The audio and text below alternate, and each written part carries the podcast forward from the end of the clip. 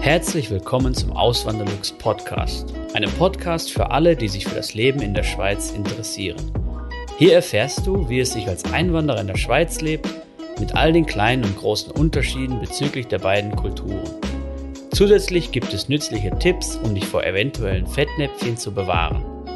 Mein Name ist Christian Philipp Pohl, auch bekannt als Auswanderlux. Seit 2016 lebe ich in der Schweiz zusammen mit meiner Schweizer Frau und unserer gemeinsamen Tochter. Im heutigen Video bin ich mal wieder mit dem lieben Thomas. Wir sind ja auch beim Thomas in der Wohnung, sieht man an dem schönen Schachbrettmuster hier immer.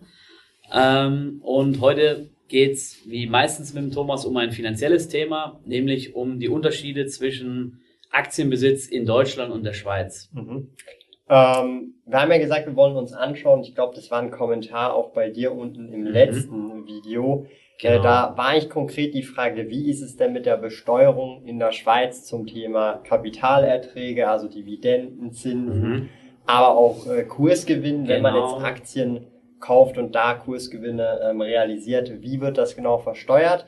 Und ich glaube, das wollen wir heute ein bisschen anschauen. An dieser Stelle, wir sind keine Steuerberater. Checkt das einfach selber auch nochmal nach. Mhm. Das ist einfach das, was unsere Erfahrungen sind, die wir mit euch hier heute teilen möchten. Genau.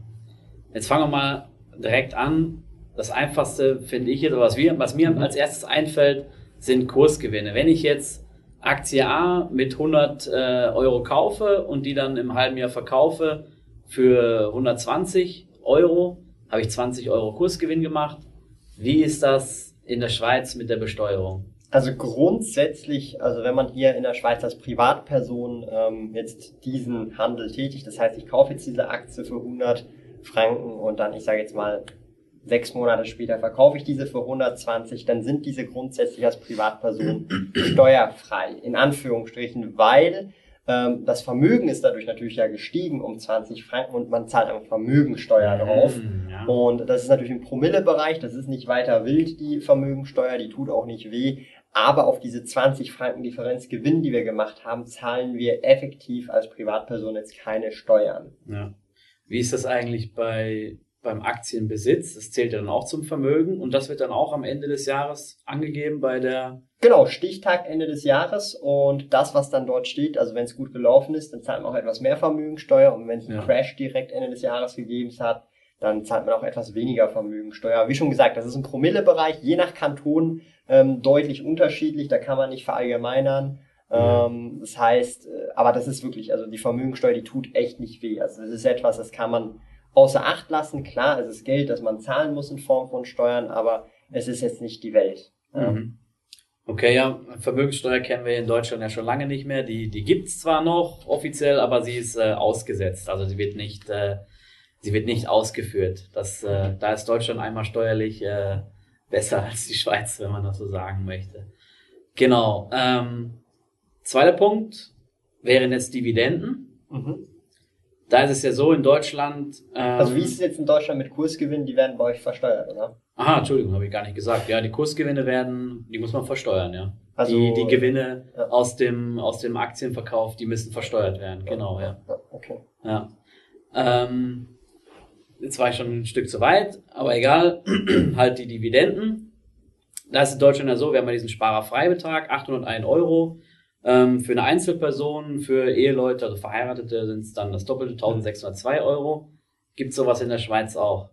Ähm, nein, wir haben keinen Freibetrag. Also im Prinzip ab dem ersten Franken oder ersten Rappendividende zahlst du eigentlich darauf schon Steuern. Mhm. Ähm, es ist ja in der Regel so, jetzt bei Schweizer Aktien kann ich das am einfachsten erklären, da wird ja 35 Prozent zurückbehalten. Also wenn ich jetzt zum Beispiel eine Nestle-Aktie besitze, und ich bekomme da zwei Franken irgendwas Dividende, werden da 35 Prozent zurückbehalten als Verrechnungssteuer.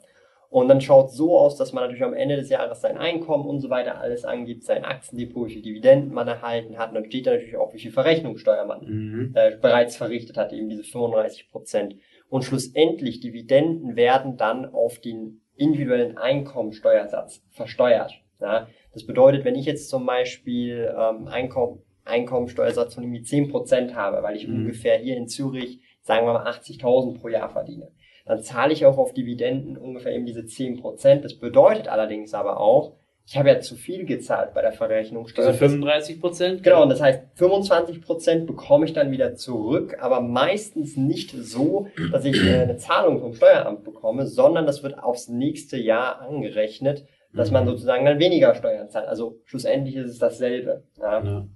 Und natürlich ähm, gibt es da individuelle äh, Fälle, das wollte ich vorher noch mal kurz äh, anschneiden, ähm, auch zum Thema Kursgewinne. Wenn man als Privatperson als gewerblicher Händler jetzt zum Beispiel gilt, dann werden auch Kursgewinne ebenso wie die ja. Dividende mit dem Einkommen versteuert. Und das ist hier in der Schweiz sehr speziell und sehr individuell ähm, und auch sehr gemeinde- und kantonsabhängig, ab wann man als gewerblicher Händler gilt. Mhm. Ja? Und gewerblicher Händler, man sagt schon, also wenn man Trading betreibt und wirklich täglich tradet, dann ja. ist die Wahrscheinlichkeit wahrscheinlich hoch, dass man als gewerblicher Händler vielleicht auch durchgeht. Ja? Insbesondere wenn man irgendwelche anderen ähm, äh, ich sage jetzt mal, äh, äh, Dinge, also nicht nur Aktien tradet, sondern vielleicht auch äh, Währungen oder mhm. irgendwelche Optionen oder Zertifikate ja. und so weiter. Und das Ding ist halt einfach, es ist nicht in Stein gemeißelt, es gibt nicht eine korrekte, äh, ein korrektes Gesetz, das sagt, du bist, dann bist du gewerblicher Händler und dann nicht. Mhm. Äh, aber man kann halt davon ausgehen, also wenn ich jetzt zum Beispiel Buy and Hold betreibe, ich kaufe Aktien hauptsächlich und verkaufe vielleicht paar wenige Mal im Jahr oder realisiere hier mal einen Gewinn, da mal einen Verlust, whatever, dann ist man in der Regel wahrscheinlich nicht ein gewerblicher Händler. Aber es mhm. gibt halt immer so diesen individuellen Fall und es kommt sehr drauf an. Also da schaut das Steuern dann wirklich diese Person an. Was macht diese Person sonst noch so? Mhm. Lebt sie vom Traden oder hat sie noch einen Job? Und das ist, das kann man leider nicht verallgemeinern. Ja. Da hatten wir ja letztes Mal eine Frage aus der Community und da war, da ging es darum, ähm, er hat irgendwie eine Summe X, ich weiß nicht mehr, 1000 Euro Lohn ähm, und würde dann sein Vermögen entsparen, also quasi sein mhm. an der Börse angelegtes Vermögen entsparen, was dann irgendwie 1200 Euro pro Monat wären, dann wäre es dann wäre es ja nach der Definition so, dass er das wie ein Einkommen versteuern müsste. Natürlich ähm, nur den Gewinn, nicht das, was er bereits versteuert hat. Aha, ja, so, okay. Also du wirst ja nicht doppelt besteuert. Ja, also deine ja. Einzahlung, gut, das ist aber, wenn ich mir jetzt vorstelle, jemand hat jetzt ein riesiges ETF-Depot aufgebaut über Jahrzehnte und, und entspart es dann, ähm, dann wird die Sache ganz schön kompliziert, oder?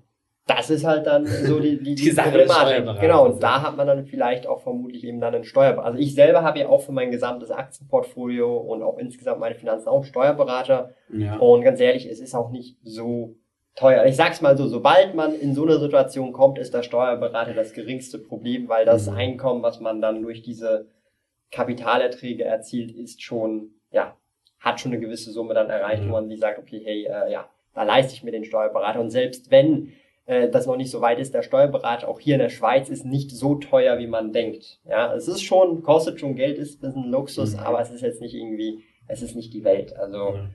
Ähm, also man kann damit rechnen, wenn man wirklich ein simples Portfolio hat und dann auch die gesamten Steuer, also man muss ja eine Steuererklärung machen hier als Schweizer. Oder äh, wenn man, äh, glaube ich, äh, nach fünf Jahren, glaube ich, spätestens dann muss man. Ja, da wollte ich gerade gleich noch was zu sagen. Das ist noch interessant, ja. Aber ähm, genau, und also so ein Steuerberater zwischen 150 und 300 Franken kann man in einer privaten also mit komplett, mit Aktiendepot, mhm. mit allem drum und dran. Da gibt man alles ab. 300 Franken. 150 bis 300, je ja. nachdem, was du halt für einen halt findest. Das finde ich jetzt, äh, ja, finde ich easy. Ich war mal in und, Konstanz beim Steuerberater und der hat 180 äh, Euro die Stunde genommen. Da habe ich schon gedacht, so, wow, was Ja, aber der hat nicht so lang für eine Steuer, also für, für ein ja. zum Ausfüllen. Ja. Das heißt, vielleicht hat der, wenn du ihm alles richtig abgibst, hat er vielleicht eine Stunde. Okay. Ja. Weißt du? Und das ist halt dann eben so das Ding wo ich mir dann sage, ja, das lohnt sich wirklich, weil ich spare enorm viel Zeit, weil ganz ehrlich, du wirst doppelt, drei, viermal so mhm. lange haben wie der Steuerberater, wenn du vielleicht auch ja. noch ein paar andere Assets hast und ja. jetzt nicht nur dein Gehalt und dein Sparkonto. Ja. Und darum Steuerberater in der Regel, finde ich persönlich, lohnt sich in acht von zehn äh, Fällen, wenn man ehrlich ist und sich mal anschaut, wie viel Zeit man da spart. Aber man muss, es ist eine Art auch ein Luxus, weil man auch ein bisschen mhm. Zeit dazu gewinnt. Ja. Okay, ähm, jetzt komme ich zu der Sache, was, was ich im, im Kopf hatte gerade, und zwar, wie der Thomas schon richtig gesagt hat, man ist ja die ersten fünf Jahre in der Regel Steuer, äh, quellensteuerpflichtig, wenn man ähm, hier in die Schweiz kommt als Neuankömmling aus dem Ausland. Und da ist es dann so, das haben wir schon in anderen Videos auch angesprochen, dass man an einer Quelle besteuert wird, das sagt ja auch der Name, das heißt, der Arbeitgeber führt, wie wir es in Deutschland auch kennen, die Lohnsteuer direkt oder die Einkommensteuer direkt ab an den, äh, an den Fiskus. Mhm. Und ähm, da gibt es aber die Besonderheit, das ist auch wieder kantonal abhängig, wie so vieles hier in der Schweiz.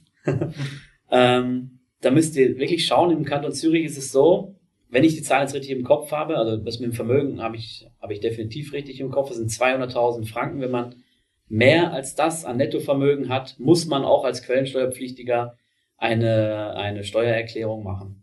Oder muss das deklarieren, sagen wir mal so. Und bei Erträgen aus äh, Mieten, Zinsen und äh, Dividenden zählen auch dazu, wenn, wenn die eine gewisse Schwelle übersch überschreiten. Ich meine, das ist im Kanton Zürich, ähm, das wären zweieinhalbtausend Franken pro Jahr. Wenn das überschritten wird, kommt es auch dazu. Da muss man das auch, muss man halt das auch deklarieren. Das ist auch noch ein wichtiger Punkt. Ähm, und vorher braucht man die, also nehmen wir mal an, jetzt jemand hat ein, ein großes Vermögen und hat schon äh, Dividenden von 2000 Franken im Jahr, dann, der ist aber quellensteuerpflichtig, bräuchte er die, die nicht deklarieren und ähm, dementsprechend ja ähm, vielleicht sogar eventuell weniger Steuern zahlen, als wenn er eine reguläre Steuererklärung machen müsste, oder? Ja, also das Ding ist ja auch einfach, ich weiß nicht, ähm, in der Regel ist es ja so, also eben du hast gesagt fünf Jahre, oder? Ja. Aber ich weiß jetzt nicht mal, ob es so ist, aber in der Regel könnte es ja auch je nachdem so sein, dass wenn man dann eine Steuererklärung macht, dass man dann vielleicht auch wieder Geld zurückbekommt oder ist das eher weniger der Fall? Bei Quellensteuerpflichtigen? Genau. Ja. ja. Also eigentlich, äh, ich habe es jetzt gerade selbst erlebt. Ich habe vom Jahr 2016 endlich jetzt Post wieder äh, bekommen von äh, Steuerbehörde. Hab gedacht, so, ich wusste gar nicht, was da geht. Hab gedacht, so, oh mein Gott, was, wie viel Geld wollen sie jetzt haben oder so. Weil ich kenne das eigentlich aus Deutschland immer nur, dass man Geld haben. Ja. genau. Und dann äh, habe ich aber Geld wieder bekommen, weil halt ähm, so Sachen wie auch Fahrtweg, ähm, Unterhalt für Kinder und sowas, das kann alles ange es wird alles angerechnet und dann kann man sogar was wiederbekommen. Ja. Also wenn ihr hier seid, Schaut nach bei euren kantonalen äh, Steuerbehörden, ob das möglich ist. Hier in Zürich ist es möglich, in Schaffhausen auch. Das ist so ein ganz einfaches Formular, das füllt man aus und dauert halt vielleicht drei Jahre und äh, oder vier, ja, knapp knapp vier Jahre jetzt. Okay. Und dann ähm, ja. Das heißt aber, es kommt gestaffelt dann zurück. 2017, 2018, ja, 2019 bekommst ja. du dann alles gestaffelt. Das ist dann immer, ja, das nächste Irgendwann hast du dann jedes Jahr wieder Geld, das ja. zurückkommt, oder? Korrekt, ja. ja. Also insgesamt vielleicht auch nochmal ähm, wie es hier in der Schweiz dann auch nachher wirklich real ist, es wird dann einen Punkt geben, da musst du eine Steuererklärung machen. Ja. ja. Also das heißt, hier in der Schweiz, ich sag's mal so, die, die hier schon länger sind, über fünf Jahre und, oder auch hier geboren sind, die müssen im oder ab dem 18. Lebensjahr eine Steuererklärung ausfüllen. Das ist enorm wichtig, sowohl mit Vermögenswerten drin, als auch natürlich mit dem Einkommen, das man generiert hat über egal welche Quellen, Selbstständigkeit, Unternehmertum, also angestellt schlussendlich, mhm. das ist völlig egal. Aber das ist einfach enorm wichtig zu verstehen. Die Schweiz ist ein Land, das eigentlich grundsätzlich sagt, hey, jeder Bürger hier in der Schweiz muss oder sollte eine Steuer, also nicht soll, also muss eine Steuererklärung mhm. machen. Das ist ja bei euch in Deutschland zum Beispiel eben nicht so, sondern das ist freiwillig, die Steuererklärung ja. zu machen. Also in der Regel ist es freiwillig. Ja. Wenn du sie dann einmal machst, dann wollen sie im nächsten eigentlich auch eine haben, aber es ist nicht so wie hier in der Schweiz, ja. Wo du sowieso eine machen musst. Genau. Ja. ja. Genau. Ich glaube, da haben wir jetzt alle Fragen geklärt, weil die zwei Hauptfragen einfach nochmal ganz kurz zusammen, ah, oder? Die Dividenden, wie es in Deutschland noch ist, das haben wir, glaube ich, noch nicht gesagt. Da zahlt man ja die genau. Kapitalertragssteuer, wir haben gesagt, beim Freibetrag, die 801 Euro bei Einzelpersonen und alles, was dann drüber geht, da zahlt man ja die Kapitalertragssteuer plus dann noch Kirchensteuer und den Soli, glaube ich, auch noch. Das sind dann irgendwie, keine Ahnung, 27 Prozent, irgendeine krumme Summe noch, ähm, die man dann zahlt. Dann hier in der Schweiz, eben wie der Thomas das schon gesagt hat, wenn man jetzt so einen 80.000 Franken Lohn hat in Kanton Zürich, dann äh, sind es nur 10 Prozent, was natürlich schon viel äh, geschmeidiger ist. Oder? Also ich sag's mal so, ich wäre jetzt sogar rein was Dividenden angeht, wäre ich wahrscheinlich in Deutschland besser unterwegs, weil ich schon in der Steuerklasse bin, da bin ich bei über 30 Prozent. Ja. Ja also das, ah, das ist auch, ein interessanter Punkt, genau. Weil die Einkommensteuer kann ja auch höher werden, je mehr du verdienst. Stimmt, Und wenn man dann in solchen Bereichen ist, genau. wie der Thomas jetzt. das heißt, eigentlich würde ich jetzt, vor, also Thema Dividende zumindest, ja. besser in, oder Kapitalerträge besser in Deutschland ja. fahren. Vermögen müsstest du auch nicht versteuern. Wäre ja gedeckelt in Deutschland bei irgendwie 27, irgendwas. Das heißt, genau. Es hat beides Vor- und Nachteile, ähm, aber grundsätzlich äh, muss man schon sagen, insgesamt ist ja die Gesamtbesteuerung in der Schweiz deutlich, deutlich mhm. niedriger und mhm. viel, wie soll ich sagen, humaner für den Mittelstand. Aber auch wenn man wenig verdient, zahlt man auch fast keine Steuern. Ja, das stimmt, ja. Und das ist halt so ein bisschen so ein, so ein Punkt, dass die Steuern, das ist deutlich niedriger und auch versteckte Steuern. Sind deutlich niedriger. Also die Mehrwertsteuer ist bei 7,7 Prozent. Bei euch ja. ist es, glaube ich, nur bei 16 Prozent. Ja, aber so. nur für ein halbes Jahr irgendwie so und dann geht's wieder normal aufs, auf 19 Prozent hoch. Genau, also das heißt auch da, das sind auch Steuern, Mehrwertsteuer, ja. Ja. Ähm, die man vielleicht jetzt nicht sofort registriert, aber das ist auch bei uns, also weniger als die Hälfte, fast ein Drittel, wenn man schon von den 19 Prozent ausgehen genau. kann. Das heißt, insgesamt ist die Steuerlast, aber inklusive auch der versteckten Steuern so gesehen deutlich, deutlich niedriger hier äh, in der Schweiz als jetzt zum Beispiel ähm, in Deutschland. Aber eben zusammengefasst, Kapitalgewinne, also auf äh, also Kursgewinne, Entschuldigung, Kursgewinne sind grundsätzlich steuerfrei, wenn man nicht das gewerbliche Händler zählt und das als ja. Privatperson handhabt. Mhm. Und Dividenden werden grundsätzlich als Einkommen versteuert. Das heißt, du hast deinen ganz normalen Einkommensteuersatz. Und bei mir ist es halt mittlerweile ungefähr ein Drittel. Das heißt, äh, das sind ziemlich genau diese, ich komme fast nichts mehr zurück von mhm. dieser 35% Verrechnungssteuer, ja. die da abgezogen wird. Bau in Deutschland, wie ist es da nochmal? Da sind, äh, wenn die Kursgewinne werden versteuert und auf Dividenden werden halt, äh, wird halt diese Kapitalertragssteuer ähm, fällig. Und äh, natürlich gibt es dann diesen Steuerfreibetrag, diese 801 Euro. Und ähm, bevor man die ausschöpft, muss man, also bis, bis zu dem Zeitpunkt, wo man das noch nicht ausgeschöpft hat, muss man auch keine Kapitalertragssteuer zahlen. Ähm, genau, ich glaube, jetzt haben wir alles richtig zusammengefasst. Und zum Schluss nochmal ja. der Disclaimer, wir sind keine Steuerberater. Ja, und auch keine Finanzberater. Genau, also checkt das unbedingt ab, wenn ihr da wirklich dann äh, konkrete Sachen dann auch habt mit einem richtigen Steuerberater. Das ist auch so unsere Erfahrung. Ähm, das, was wir halt so wissen durch die Praxis natürlich. Und ja, hoffe, das wird euch gefallen. Ja, hoffe ich auch. Und wenn euch noch was fehlt, schreibt es gerne in die Kommentare, dann können wir ein neues Video dazu machen. Macht's gut. Vielen lieben Dank fürs Zuhören. Neue Podcast-Folgen gibt es jeden Montag und Samstag um 9 Uhr vormittags. Schaut auch gerne auf meinem Blog auswanderlux.ch vorbei. Dort erfahrt ihr mehr über mich und mein Leben in der Schweiz. Zudem findet ihr mich auf YouTube und Instagram unter dem Namen Auswanderlux.